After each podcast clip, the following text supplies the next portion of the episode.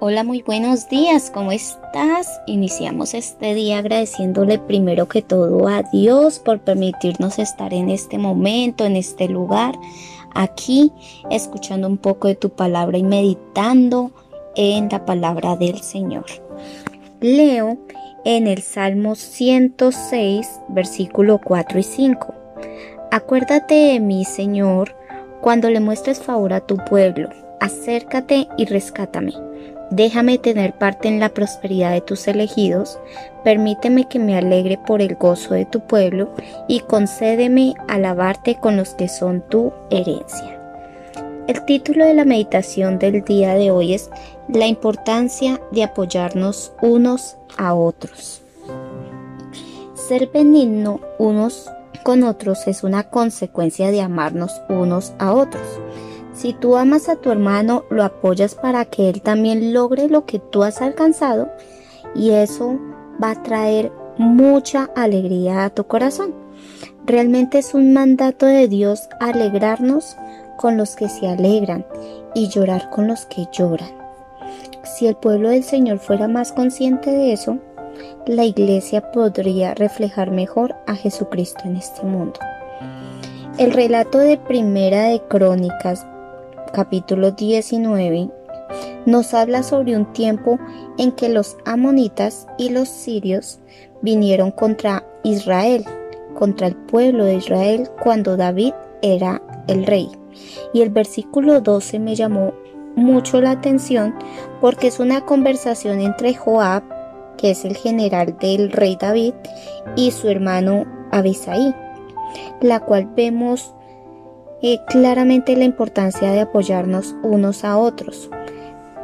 El texto en la Biblia dice, y dijo Joab, si los sirios fueren más fuertes que yo, tú me ayudarás, y si los amonitas fueren más fuertes que tú, yo te ayudaré. Eso es lo que dice textualmente la palabra del Señor. Y ese es el verdadero sentir que debemos tener al momento de apoyarnos mutuamente por un fin común. En la obra de Dios, el egoísmo no debería existir, por el contrario, un espíritu de sacrificio continuo el uno por el otro debería ser la regla, la regla de oro.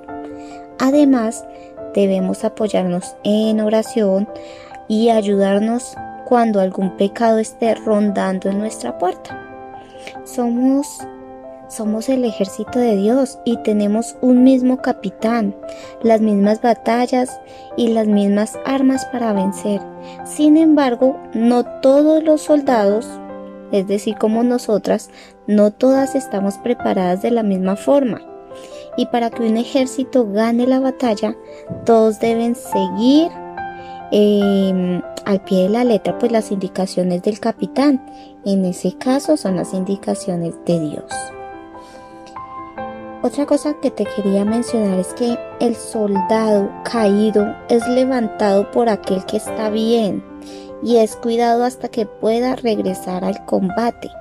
Presta atención a los creyentes que están a tu lado y si necesitan ser apoyados y alentados para que tú puedas ayudarles, para que tú puedas ayudarlos a levantarlos con la palabra de Dios, pero sobre todo con la oración.